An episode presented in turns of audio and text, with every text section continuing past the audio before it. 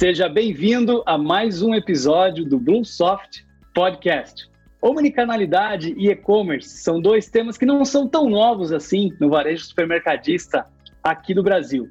Mas não dá para negar que grande parte dos supermercados só começaram a se preocupar efetivamente com essas coisas no período de pandemia da Covid-19. E a gente evoluiu muito nesse sentido, mas tem muito ainda para aprender. O varejo supermercadista, em relação a outros varejos, ainda está começando. E não adianta apenas a gente ter a plataforma no ar, não adianta apenas a gente aprender como trabalhar na operação, como fazer picking, como fazer pack. Tem um grande mundo de informações e de possibilidades que a gente pode explorar.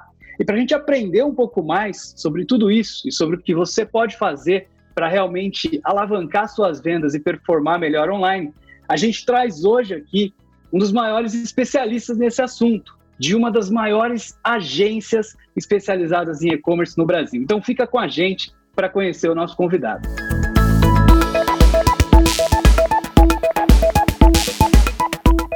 Muito bem, então hoje a gente está aqui com Felipe Macedo, que é co-CEO da Corbis. Felipe, muito obrigado por ter aceito o nosso convite, ainda mais no seu aniversário, e é um prazer enorme ter você aqui com a gente hoje. Fala, André, prazer é todo meu, cara. Muito, muito legal a iniciativa de vocês de estar tá fomentando o mercado, né? Tá ajudando a galera aí a se preparar mais para esse mundo 2 ou 3 ou 4.0, seja lá como for que as pessoas estão falando aí. Mas, pô, prazerzão. Espero poder colaborar com todo mundo. Um pouquinho que eu sei aqui, um pouquinho que a gente já viveu, talvez tenha alguns insights legais. Com certeza, Felipe. Conta um pouquinho pra gente da sua história, né? Como é que é essa sua relação com o mundo digital, com a agência? Como é que você resolveu começar a trabalhar com isso, né? E, e construir essa história tão bonita aí da Corbis, que já está atuando em vários países além do Brasil. Ah, vamos lá, né? Eu trabalho no, no mercado de marketing digital há uns 15 anos, eu tenho 31, né? Então eu trabalho desde muito cedo no mercado de marketing digital. Eu trabalho na época que existiam os webmasters, você lembra disso? Lembro. O cara que fazia tudo, né? Era o designer, programador, fazia front-end, back-end, então a gente fazia um pouco de tudo, né? Mas enfim, mas é pulando toda a minha história pessoal aí, a gente começou a Corbis há oito anos, né? Então a, a Corbis iniciou comigo e com o Renan Mota, que é meu sócio. Costumo dizer que a gente teve um aporte né, inicial de 50 reais, que era tudo que a gente tinha no momento para começar a empresa, nada mais. E a gente nasceu como uma implementadora de e-commerce, né? A gente começou como, como uma, com algumas plataformas open source, né? Então na época tinha PrestaShop, Magento, né? Era um, era um mercado bem diferente do que é hoje. Aí era aquilo, né? Eu era o vendedor, designer, o Renan era o programador, barra atendimento e, cara, e a gente fazia tudo no começo, não tinha muito segredo não.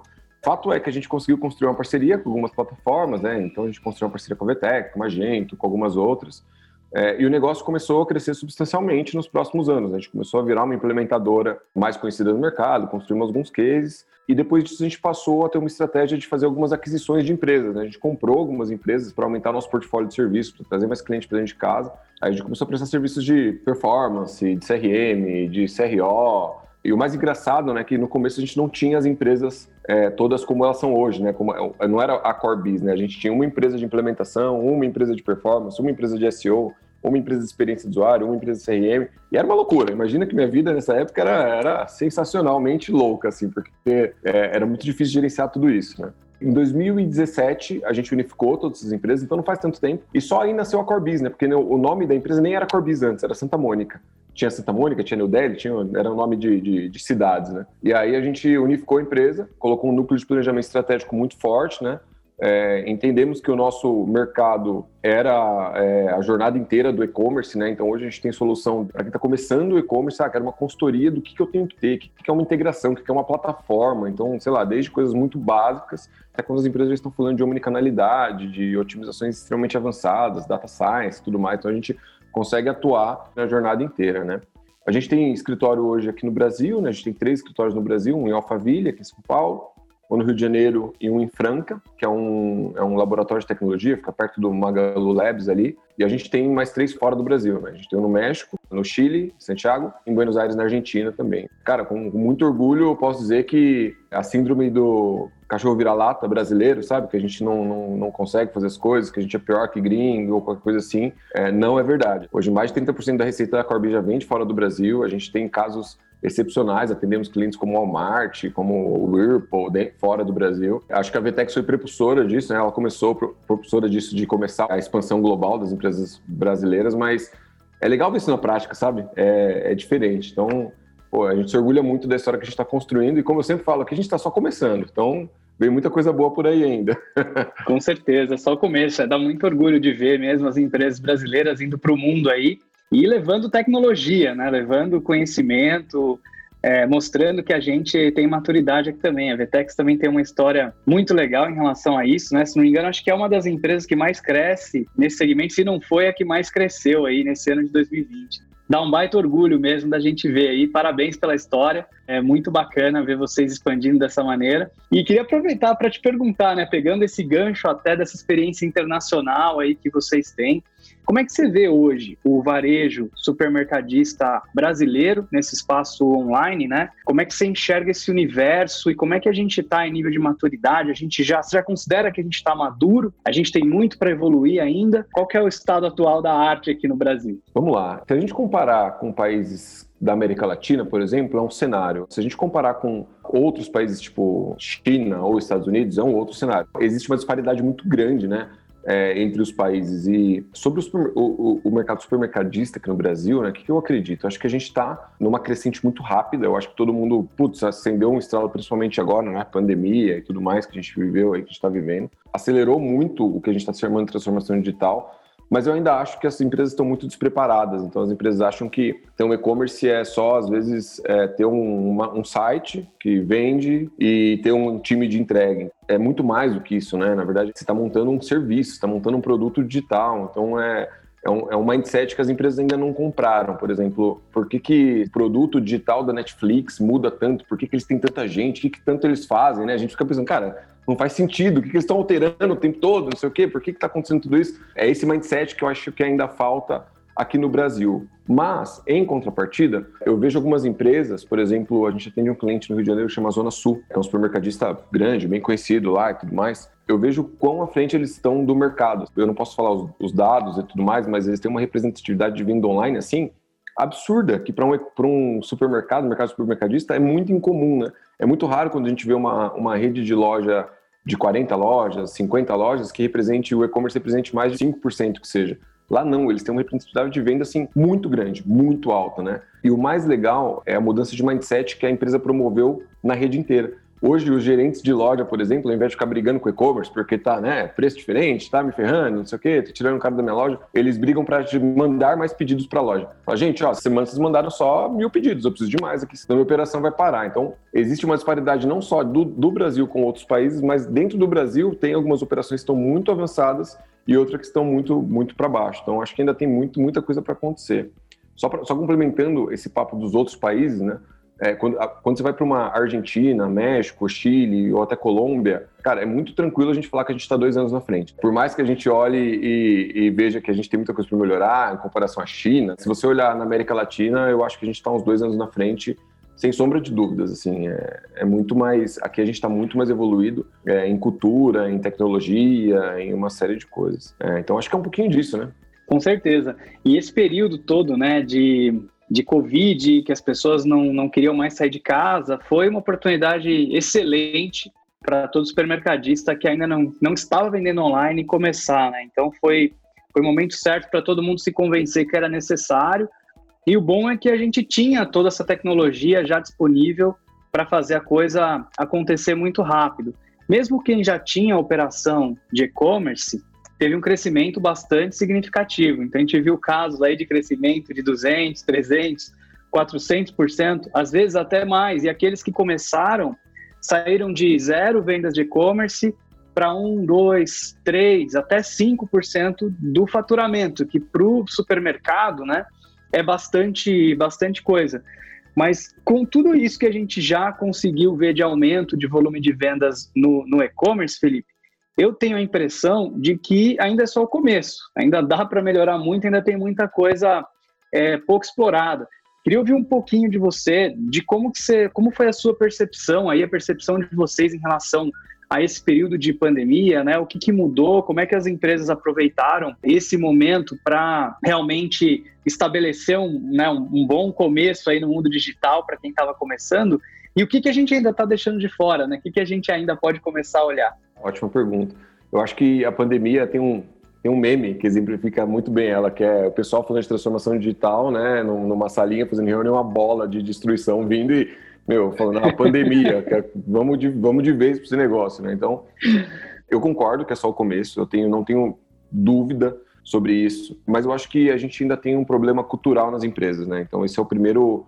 É essa é a primeira barreira. Né? A gente fala de tecnologia, de inovação, de um monte de coisa legal que estão fazendo, que dá para fazer, que a gente já sabe fazer, que a gente já está fazendo para um monte de cliente, se a gente não mudar o mindset da galera, se a gente não mudar a cabeça deles, né? Então, é, parece balela quando fala ah, é, cultura, mas como assim a cultura? Cara, é, primeiro, é muito comum a gente ver um, um, supermercadista, e não só um supermercadista, uma rede de varejo, muitas vezes, qualquer outro, falando assim: ah, eu tenho 40 lojas mais a loja do e-commerce. Cara, o e-commerce para o supermercado, para começar, no meu ponto de vista, ele não é uma loja, ele é um serviço. É a mesma coisa que você falar que ah, na minha loja 32 eu tenho a loja e tenho o pessoal que é, vende por telefone e entrega. São dois PNLs diferentes, são duas coisas diferentes. Não são. É, o e-commerce é um serviço. Não é todo dia que a, que a, que a mãe de família, que vai estar em casa com os filhos, vai poder colocar toda a molecada dentro do carro, ou às vezes até pessoas que não têm carro, para ir no mercado num dia chuvoso. É, então, assim, ele é um facilitador, ele é um agregador é, de benefícios, de valor para o supermercado. Então, a, a, partir do momento que a gente conseguir mudar esse mindset, que a gente entender que, cara, eu estou prestando um serviço a mais dentro do meu supermercado, eu acho que a gente vai conseguir ter uma evolução muito grande. Por quê? Primeiro, o supermercadista ele vai começar a vender isso como serviço, e o consumidor, por outro lado, ele vai ter a percepção que é um serviço, que ele quer uma vantagem. Então, é muito comum hoje você anunciar e-commerce, por exemplo, em mídias, em redes e tudo mais, do mesmo jeito que você anuncia o, o, físico, né? Carne por quilo de 38 reais, cerveja por tanto. Cara, não é isso. As pessoas não entram no Google e procuram comprar cerveja X ou comprar picanha é, ela, elas vão entrar no seu e-commerce por um benefício, é, principalmente para o supermercadista, que é o serviço. Que ela não tem que sair de casa, que ela receber em casa, que já vem tudo embaladinho, bonitinho. Então, assim, eu acho que essa mudança de mindset que está acontecendo no meu ponto de vista, ela é devagar, ela não é rápida e tudo mais, mas essa mudança de cultura, tanto das empresas quanto dos consumidores, cara, assim que a gente conseguir virar uma chave que a maioria olhar dessa forma, a gente vai ter um boom nesse negócio. A efeito de comparação, eu sei que não é justo. O mercado chinês ele não teve essa fase de ter um bom varejo, né? Ele foi para um varejo ruim direto para o digital. Tipo, ele não teve esse meio de campo. Então, para pivotar do varejo ruim para o digital foi muito fácil. Agora, pivotar para um cara que está totalmente estruturado de loja física para o digital é outro jogo. Então, é um pouco injusto essa comparação. Mas lá a gente tem mais compras de grocery no e-commerce do que na loja física. E aí você fala, ah, então as lojas físicas estão vazias? Pelo contrário, está tudo cheio. É que lá tudo é muito também, né? Lá tem muita gente e tudo mais, mas as lojas físicas estão cheias também. A gente precisa virar essa chavinha dessa cultura para que de fato esse negócio exploda. Mas assim, eu não tenho dúvida que é só o começo. E aí, falando até da pessoa física, cara, eu odeio no supermercado. Eu não vou no supermercado de jeito nenhum. Eu só vou no supermercado para comprar coisas é, de conveniência, né? Então, ah, acabou o refrigerante, a cerveja, a carne aqui de churrasco, alguma coisa assim. Aí eu vou no supermercado. Mas para fazer compra, sabe? Que nem minha mãe fazia e ficar lá na fila, não, nem a pau. Eu acho que isso vai acontecer é, em algum momento. A pandemia acelerou muito. Eu acho que não tem é, volta, né? Sempre que a gente chega num patamar é muito difícil voltar atrás. Então, é, é, só você ver o que acontece na Black Friday, né? Geralmente a gente faz um salto de venda é, e aí em dezembro e janeiro você mantém a venda tipo, quase parecida com o que estava na Black Friday. Você nunca volta para o patamar que estava anteriormente, né? A pandemia vai ser igual. Bem ou mal, ela ajudou, é uma infeliz coincidência para o mercado de e-commerce e para a transformação digital no nosso ponto de vista.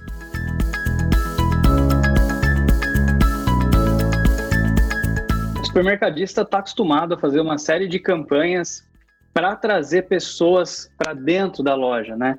Então, muitas vezes a gente vê justamente os tabloides, né? As campanhas que focam bastante em preço, como você falou, em promoções, em ofertas, né? É, agora, mais recentemente, com todo esse movimento também de personalização, então de entender um pouquinho o histórico de compras, as preferências do cliente para poder fazer ofertas mais customizadas, mais direcionadas. Então essas coisas o supermercadista vem cada vez mais entendendo e usando, né, a seu favor e para atender melhor os consumidores. Mas quando ele começa a trabalhar no canal digital, como é que ele traz esse fluxo, né? De pessoas que estão em casa ali, conectadas no, no celular, conectadas no computador, para que elas descubram esse serviço que ele está oferecendo, para que descubram a loja. Então, eu queria ouvir um pouquinho de você, quais são as possibilidades é, mais interessantes que você entende que podem ser exploradas aí pelo supermercadista? Ao contrário de uma loja física, né, eu acho que, óbvio, existem diversas estratégias para trazer gente para a loja, mas verdade seja dita, se você abrir uma loja numa baita avenida com uma fachada maravilhosa é, e um negócio muito bem estruturado, as pessoas vão entrar lá dentro, porque elas já estão passando ali, elas já passam na avenida, elas já estão lá, né? O e-commerce não é assim, você pode ter o melhor e-commerce do mundo, que ninguém vai acordar de manhã e falar, nossa, vou comprar no e-commerce da, do supermercado que eu estou acostumado aqui, porque ele nem sabe que existe, né?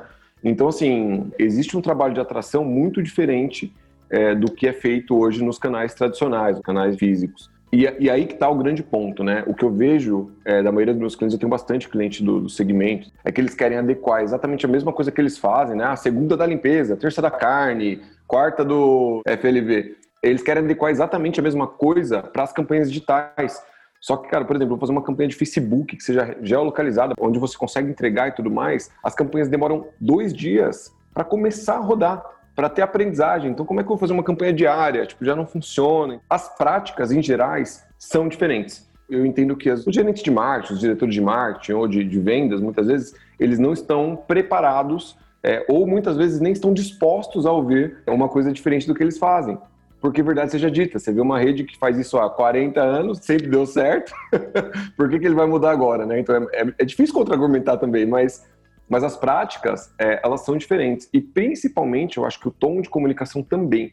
É muito legal você ter campanha promocional, é muito legal você falar de preço de produto, eu acho que isso faz parte do, do deal, mas, por exemplo, os ciclos, eles são diferentes. Você não pode ter uma campanha por dia, você não pode ter, você tem que ter uma campanha mais longa, mais extensa, você tem que ter uma campanha que vai ter um pouco mais de mix de produtos, você tem que ter algum, é um pouco diferente da prática que você adota para o físico, né? E principalmente a gente tem que comunicar muito bem o serviço e não somente é, a promoção. O grande pulo do gato, né? A grande vantagem de você é, ir para um, um e-commerce supermercado não é a promoção. Acho que a promoção ela faz parte, ela traz gente e tudo mais, mas a conveniência do serviço ela ganha de qualquer outra coisa. Eu acho que as pessoas estão começando a entender que, por exemplo, pagar 15 reais de frete, que seja 20 reais de frete, para ter as compras embaladas na porta da sua casa ou dentro do seu apartamento, cara, isso faz toda a diferença. E aí começa a fazer conta e do seu tempo, de quanto você gasta de gasolina, ou você vai gastar muitas vezes até de estacionamento, dependendo do caso. É uma conveniência que, putz, é, vale muito a pena, entendeu? Até o tempo que você não vai ficar na fila, uma série de coisas. O desafio aqui, nessa questão de atração, é, primeiro, quebrar esse paradigma de que a gente tem que fazer as coisas igual a gente faz, sempre deu certo e tudo mais, é, abrir um pouco de, de, do leque do que é o digital, de como ele funciona, né? Acho que a questão do conhecimento aqui é muito importante. Eu acho que as pessoas têm que ter conhecimento que, de como funciona essa, esse negócio digital. E principalmente, cara, não tem jeito, contar com uma assessoria que, que vai ajudar, né? É crucial é, você ter alguém que já vive isso, que já conhece, que já vem de outro mercado, que já tem um pouco mais de casco. Acho que esses são os principais desafios aí para quem vai começar uma comunicação do e-commerce, uma atração de tráfego para o e-commerce. Muito bom e até interessante, né? Porque conversa com aquilo que você falou mais cedo da questão de que eu não tenho 20 lojas mais o e-commerce, né? Eu tenho a minha rede, eu tenho a minha marca e eu vou atrair o consumidor para essa para essa minha marca, para essa empresa que presta um serviço muito bom para ele que ele tende a fidelizar se, se ele gostar. Me lembrou de um caso da Whole Foods ela fazia muitas campanhas nas mídias sociais, né? Depois da compra da Amazon, sei que algumas coisas mudaram, mas aquele marketing mais local. Então, cada loja ter ali o seu, a sua conta de, de Instagram, por exemplo, em que fazia ali uns, uns videozinhos, umas stories contando sobre alguma coisa que estava acontecendo ali na loja física. Então, às vezes, uma, por exemplo, uma degustação de vinho, uma degustação de queijos, uma degustação de algum produto, alguma coisa diferente que acabou de sair na padaria ali e fazia aquela promoção na rede social. E claro, daí o cliente pode tanto ir até a loja, como pedir por e-commerce, como qualquer outro canal ali que a companhia disponibilize. E tudo isso vai levando para esse senso né, de omnicanalidade, quer dizer, eu estou atraindo mais consumidor para minha marca, para minha empresa. Dentro desse, desse contexto todo, Felipe, como é que você vê, né? é, essa atuação dentro das redes digitais, das redes sociais, né? Que também é uma grande dúvida de supermercadista, né? Como é que ele pode usar da melhor forma esses canais todos de divulgação é, de uma maneira eficiente? Ele deve fazer para a rede, ele deve fazer para cada unidade, para cada loja, tentando se aproveitar dessas questões mais regionais, mais locais de cada bairro, do que está acontecendo em cada uma das lojas. Existe alguma boa prática, alguma abordagem que vocês recomendam?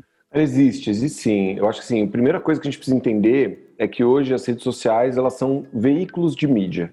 Assim, não é nada diferente disso. Então, é, esse negócio de que existia há 5, 10 anos aí de fazer uma campanha viral, que vai viralizar, que as pessoas vão conhecer e eu vou ganhar um puta, é, um puta engajamento de graça e tal. Cara, isso tá cada dia menor, está morrendo dia a dia, isso aí vai, vai sumindo.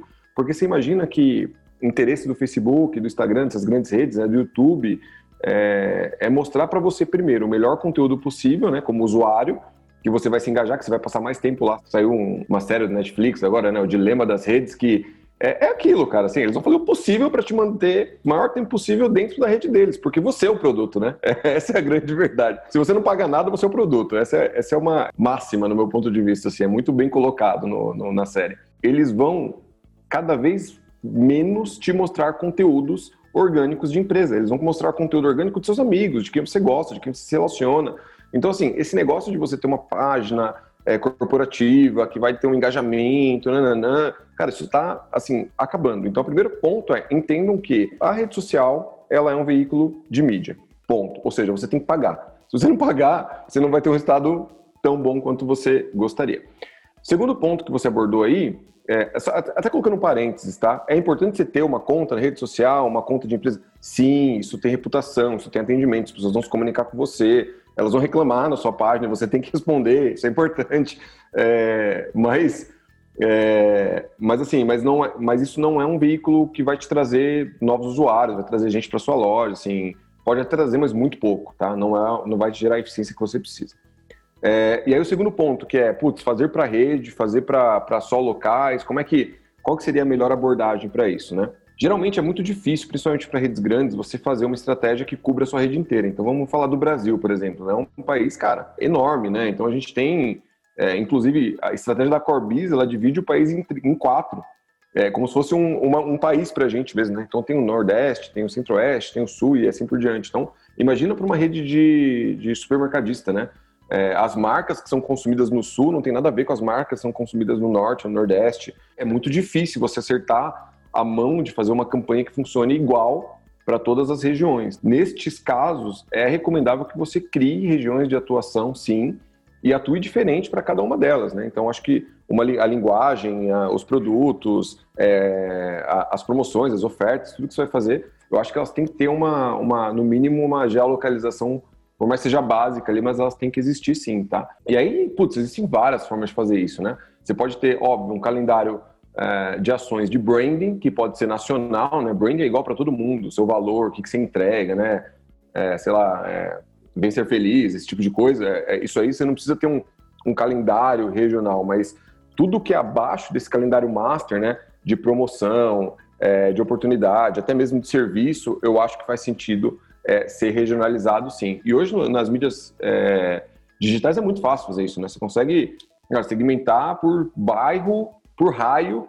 É, sei lá, eu quero só pessoas que estão a dois quilômetros da minha loja, são mulheres, têm entre 20 e 40 anos e têm o hábito de compra online. Tipo, dá para fazer esse nível de segmentação. Então, isso é muito fácil de fazer hoje. É, não, não, é mais um, não é um desafio tão grande fazer um negócio desse, né? Então, eu acho que sim, é, tem que existir uma estratégia é, regional, não individual. Individual dá muito, aí já começa a ficar muito trabalhoso, muito difícil. Você vai gastar muito mais tempo e dinheiro do que você vai ter de resultado, mas uma estratégia regional faz todo sentido, todo sentido do mundo. E só essa questão de segmentação aí, né, de direcionamento que você comentou, já é quase que uma ciência, né? Quase que uma engenharia. Tem muita coisa ali para se aprender, para se fazer é, até acompanhando startups, né, que é uma das coisas que eu gosto muito de fazer também, a gente cansou de ver aqueles erros de, poxa, o cara coloca lá aquele budget enorme, mas não segmenta direito, e aí o budget queima tudo, por exemplo, em vídeo de YouTube para criança, né? que está totalmente fora do público ali da campanha que você estava fazendo. Então, isso é uma coisa que é, parece trivial, parece simples quando a gente olha, mas se a gente fizer sem a ajuda de alguém que realmente entende, né, todos esses conceitos e cuidados que a gente tem que ter, e assim, é muita configuração, né? Só fazer uma campanha de, de ads no Google, fazer uma campanha de ads no Facebook, acho que são as duas principais aí, as duas são completamente diferentes e tem muito macete que se a gente não conhece, a gente deixa esse budget que a gente tem de, de ads online ser queimado sem gerar resultado nenhum, né? É, isso é muito comum, muito comum, cara. Assim, para falar bem a verdade, é o que mais eu vejo, assim, quando eu pego uma conta nova, né, alguma coisa assim, às vezes que tem time interno ou que tem uma empresa local um pouco menor, cara, é muito comum eu ver, eu ver dinheiro escoando, assim, é, é, é, muita grana, assim, porque aquele negócio, né, você colocar 10 milhões para gastar no Google em três dias, ele vai gastar. Porque existem buscas para isso, né, então, então ele gasta mesmo, sem dó. Hoje, meu ponto de vista, tá, você tem que ter, assim, um conhecimento técnico da ferramenta, né, então, como você falou, do Google Ads, do, é, do Face Ads e tudo mais, você tem que ter conhecimento técnico, sim, é muito importante, mas eu acho que onde você vai fazer toda a diferença, e, e, e é uma até, é uma, é uma dica para quem está assistindo a gente, para quem está ouvindo, é, cara, hoje o diferencial está na estratégia. Você tem que ter um parceiro estratégico que vai te ajudar a montar estratégia de comunicação e não necessariamente um cara que pilote muito bem, que seja monstro. Eu vou falar por quê. O Google tem cara, 2 mil indianos, isso é verdade, é, que estão trabalhando para cada dia mais esse negócio ficar automático. Então, assim, a máquina vai substituir o trabalho do dia a dia, de ficar escolhendo palavrinha, de fazer vídeo de campanha, de fazer isso. A máquina vai substituir isso, ela vai fazer melhor. O que vai fazer diferença daqui para frente é como você monta a sua estratégia de comunicação dentro do, do digital. Então, esse é um ponto que para mim é, é crucial, assim.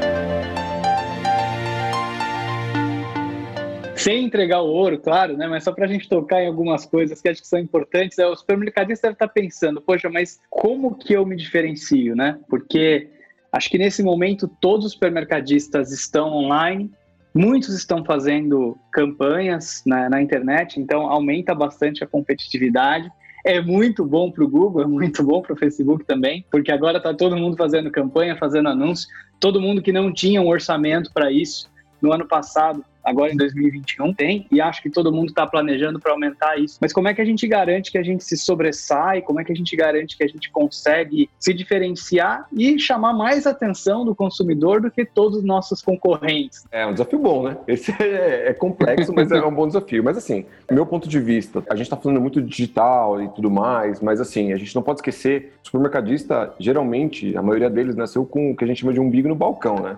É o cara que sabe comprar muito bem, conhece tudo de, de varejo e tudo mais. Gente, no e-commerce não é diferente. Ele é a mesma coisa, você está vendendo produto. Não esqueça que as estratégias são digitais, mas o estoque está saindo lá do, da sua loja, ou do seu CD, ou de qualquer coisa assim. Então, é, esse ponto ainda é crucial. Você não pode abandonar a estratégia de produto, a estratégia de compra, a estratégia de sell e tudo mais, como você, como todo mundo que deve estar assistindo já deve fazer isso muito bem. Então, esse é o primeiro ponto, só para a gente não esquecer essa camada. O segundo, é, eu acho que diferenciar, primeiro, é, as estratégias de comunicação, e aí ter um, um, bom calendário, ter uma boa estratégia, regionalizar bem, saber com quem você quer falar, como você quer falar, qual é a mensagem, quais vão ser as campanhas de ofertas. Eu acho que isso também pode fazer toda a diferença, tá? Então, esse é um, esse é um ponto que é muito peculiar de cada um. Às vezes você tem uma estratégia de, é, de, de, colocar o, o que a gente chama de cigarro da padaria, né? Vender cerveja e carne, para a gente tentar trazer um mix maior, ou a gente fazer um anúncio mais, de, mais voltado para a dona de casa, depende. A gente tem que entender como que, é, como que é a estratégia de comunicação. E por último, que aqui eu acho que tem assim uma cerejinha no bolo muito boa, mas não é fácil, é o nível de serviço que você entrega. Por exemplo, eu tenho esse caso do Zona Sul, eles têm várias modalidades de entrega, por exemplo. Eles têm uma modalidade que eles entregam os produtos em duas horas na sua casa, em qualquer lugar do Rio, cara. Óbvio, tem algumas limitações. Você não pode comprar mais de 30 itens, tem algumas áreas que eles não atendem, mas assim, você recebeu o produto em duas horas, imagina? Muito mais vantajoso que até o mercado. Então, assim, outro nível de serviços, né? Eles têm é, um convênio, por exemplo, eles chamam de expert, né? Que são, de fato, experts em gastronomia, que dão dicas, gravam vídeos, dão... Isso é serviço, isso é serviço em massa. Então a gente pensa em serviços, a gente fala, puta, mas como é que eu presto serviço em escala? Cara, isso é serviço em escala. É você ajudar o cara a escolher o produto, é você dar dica, é você dar um, uma mentoria para ele mesmo, para como ele pode fazer um prato para impressionar os amigos, ou como ele pode fazer. Então, assim, eu acho que isso faz muita, muita, muita, muita diferença. Muita diferença mesmo. Claro que eu estou falando do Zona Sul, que é um mercado de uma classe um pouco mais elevada, né, mais AB ali, é, mas eu acho que todos os níveis, todos, todos os, os é, todas as, as, classes a gente consegue ter um nível de serviço diferenciado de alguma forma. Tem que ser criativo, pode dar um trabalho grande para a operação, tem que mudar o mindset, como eu falei, tem que mudar a cultura da empresa, mas eu acho que a entrega de serviço para mim é assim é, crucial para a gente se diferenciar perante a concorrência. Quer, quer um exemplo? Bom, o principal concorrente do Zona Sul no, é, é, o, é o Pão de Açúcar. E, cara, o Pão de Açúcar não entrega em duas horas. O Pão de Açúcar não tem, é, óbvio, ele tem uma abrangência nacional, ele é, puta, ferrado, ele entrega em qualquer lugar, ele tem outros benefícios. E aí, como o Sul falou, puta, vou me proteger aqui no meu espaço no Rio de Janeiro, com serviço. E ele se protegeu de um jeito que, cara, assim, ele fala a língua do carioca, ele entrega os produtos que o carioca conhece, que ele gosta, ele faz a campanha do jeito que o carioca, ele valoriza, né? Esse, o slogan deles é cariocas de coração. É, ele, ele tem esses serviços que eu comentei. Então, assim, tudo isso, no meu ponto de vista, e não só a estratégia de ter um e-commerce, né? Que acho que todo mundo fala ah, que eles têm um e-commerce, eles vendem bastante. Não. Eu acho que todos esses serviços encapsulados, toda essa, essa consultoria que eles prestam, é, fizeram o Zona Social Case que eles são. Assim. Então, eu acho que são, são esses pontos aí que eu, que eu acredito que são os mais cruciais para você se diferenciar da, da massa, né, da concorrência. Muito bom. Escolheram uma campanha bem, bem regional e focaram bastante no serviço. E a gente tem datas muito especiais, né? Em todo o varejo, no supermercado não é diferente. É, final de ano, Natal, Ano Novo, são datas de vendas muito fortes no varejo supermercadista. Mas a gente tem todas as datas sazonais, Páscoa e agora, né? Black Friday vem se tornando cada vez mais forte no Brasil. A gente sabe da criatividade do brasileiro, né? De Black Friday passou a ser Black Weekend, Black Week, agora a gente tem Black November, então já é o mês inteiro. É, mas são oportunidades, né, Felipe, que o varejista tem também de aproveitar esses temas e aproveitar que o consumidor, de certa forma, entra um pouco né, é, nessa vibe é, de buscar esses produtos sazonais ou de buscar oportunidades interessantes, né? Como é que o supermercadista pode aproveitar esses eventos da melhor maneira possível, na sua opinião? Eu acho maravilhoso, né? Essa transformação de a Black Friday para mim é um evento que, putz, eu acho genial. Tem, tem algumas coisas, né? Por exemplo, na Corbis a Black Friday começa quase no meio do ano. O pessoal acha que é um evento que as pessoas vendem muito por acaso. É óbvio que é, a intenção de compra das pessoas está aguçada naquele momento, né? Ele vai procurar, a taxa de conversão dos sites vai explodir, mas quem vende muito, muito mesmo é porque se preparou com muita antecedência. Por exemplo, nas últimas Black Fridays que a gente tem vivido, a gente se antecipa e a gente tem um guia de não só antecipação, por exemplo, de mídias, de canais, de comunicação, nada disso. Cara, o cara tem que fortalecer o estoque dele muito bem, tem que fortalecer a operação, tem que fortalecer o saque, ele tem que fortalecer várias coisas que muitas vezes não depende da gente. A gente vai prestar consultoria, vai ajudar o cliente, mas a verdade é que, assim, se ele não, não tiver estoque para vender no dia, meu amigo, a meta é de 5 milhões, ele tem 5 milhões em estoque, ele vai vender no máximo um. Então, não tem muito segredo, né? Não tem muito o que fazer. O principal tema aqui é a gente montar um calendário, né? É, muito bem, bem feito, né? Do ano inteiro e trabalhar com no mínimo três meses de antecedência. Eu sei que isso é um, um puta desafio, a gente sabe dos desafios de compra de produto, a gente sabe dos desafios de é, de, de, de, fazer uma campanha de dia para noite, de oportunidade. A gente sabe de tudo isso, tá, gente? Não tô, não tô falando nenhuma coisa aqui que, que seja loucura. Mas trabalhar com no, no, mínimo três meses de antecipação desse calendário. Então, saber exatamente o que, que você vai fazer no Natal, para quem você vai vender, quais vão ser os mix de produto, preparar seu time de compra, preparar o time de marketing, preparar a, as pessoas de operação do, do, do, do e-commerce. Então, acho que é, a palavra aqui é, é, simples, mas é complexa ao mesmo tempo, né? É planejamento. A gente precisa planejar com antecedência e fazer a lição de casa, né? Tem um dado que é muito legal, que eu compartilho com todos os meus clientes, que é somente 18% das pessoas que compram no Black Friday não sabem ou decidem o que vão comprar no dia da Black Friday. Todas as demais eh, decidiram um mês antes né? Então tem, tem até uma escalinha, né? Eu não lembro exatamente, 30% decide um mês antes, aí depois 15%, nos 15%, 15 dias antes, assim por diante. Ou seja, se você acha que a Black Friday é um evento que acontece em um dia, você está muito enganado. A Black Friday acontece no mês inteiro. E outra pesquisa diz que 70% das pessoas preferem comprar na Black Friday em lojas que eles já conhecem ou já compraram. Esse aquecimento ele é muito importante. Você precisa falar para eles quem você é, quem, como que você vai vender, quais são os produtos, quais são as ofertas, quais são as promoções. Você tem que criar uma reputação nesse aquecimento para no dia você estourar. Então não é só a gente ficar achando que, puta, vou colocar uma promoção e um banner no site que eu vou voar. Não, pelo contrário, no dia vai estar tá tudo caro, mídia vai estar tá caro, vai ser uma loucura, seu servidor de disparo de e-mail vai travar, seu site pode cair. É, cara, é assim, não é tão simples quanto parece, mas se construir essa estruturação de reputação antes, eu acho que no dia você tem uma chance grande de, de ter um bom sucesso. No dia, na semana ou até no mês aí, como o pessoal está fazendo agora, né? Fica uma grande demanda, né? Represada. Aquela história, pô, acabou o meu uísque aqui, poxa, mas já estamos em novembro, vamos esperar a Black Friday para comprar. Então, aquela demanda os consumidores vão segurando para poder aproveitar ali as melhores ofertas naquela data e nessa data nada pode dar errado, porque senão a gente só tem outra oportunidade muitas vezes ali no, no ano que vem, né? E esse planejamento com antecedência aí é essencial para a gente poder aproveitar o máximo possível dessa oportunidade da Black Friday e, e tantas outras aí que a gente tem é, promocionais ao longo do ano. Felipe, fantástico o nosso papo aqui, adorei as dicas que você deixou aqui, a maneira que você é, explorou aqui com a gente esses temas que são tão importantes aí para o supermercadista. E a gente vai deixar aqui na descrição do podcast, do vídeo do YouTube, todos os contatos de vocês para quem quiser conversar um pouquinho com a Corbis. Mas conta para a gente, quem quiser mais informações, quem quiser falar com vocês, quais são as melhores maneiras de entrar em contato. Ah, maravilha. Tem nosso site, né, que é corebis.ag, é bem simples, né? Só corebis.ag mesmo, não tem nada demais. Vocês também podem enviar um e-mail na, no contato arroba corebis.ag, vocês vão, vão encontrar a gente lá.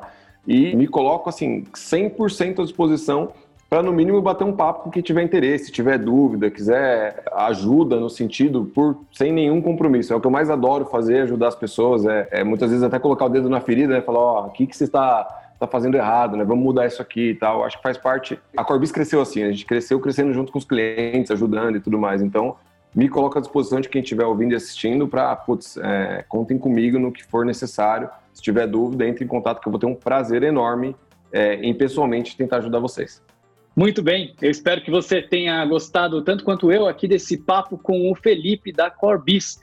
Foi bastante esclarecedor, a gente aprendeu bastante coisa aí sobre e-commerce, sobre marketing digital, sobre oportunidades que a gente tem de acelerar e alavancar as nossas operações online. Então não esquece de deixar o seu like aqui no vídeo, não esquece de compartilhar esse podcast, esse conteúdo com mais pessoas, compartilha naquele seu grupo de WhatsApp que está cheio de supermercadistas para que esse nosso conteúdo possa chegar para cada vez mais pessoas. E se você estiver precisando de um RP web moderno, tecnologia de ponta, Saiba que a nossa equipe comercial está sempre pronta para fazer uma demonstração para você e para sua equipe, sem compromisso, da melhor tecnologia para supermercados, que pode trazer grande transformação digital também aí para sua companhia.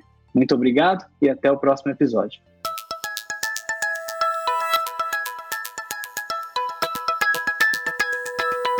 Este podcast foi apresentado por André Faria, com roteiro de Luiz Guilherme Pereira e edição de Wilson Souza.